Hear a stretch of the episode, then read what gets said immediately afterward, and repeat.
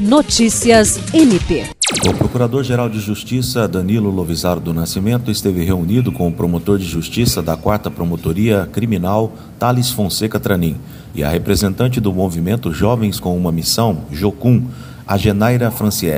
Na oportunidade, o PGJ conheceu o projeto de alfabetização de jovens e adultos do Instituto Brasileiro de Educação e Meio Ambiente, que deve ser desenvolvido em Rio Branco por meio de uma parceria entre o Instituto, a Jocum e o Ministério Público do Estado do Acre.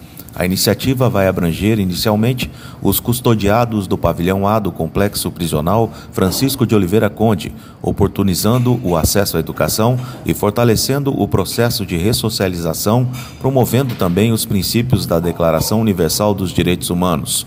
Ao MPAC cabe agir como porta de entrada do projeto, viabilizando por meio da quarta Promotoria de Justiça Criminal o acesso à unidade e dando o suporte necessário. William Crespo para a Agência de Notícias do Ministério Público do Estado do Acre.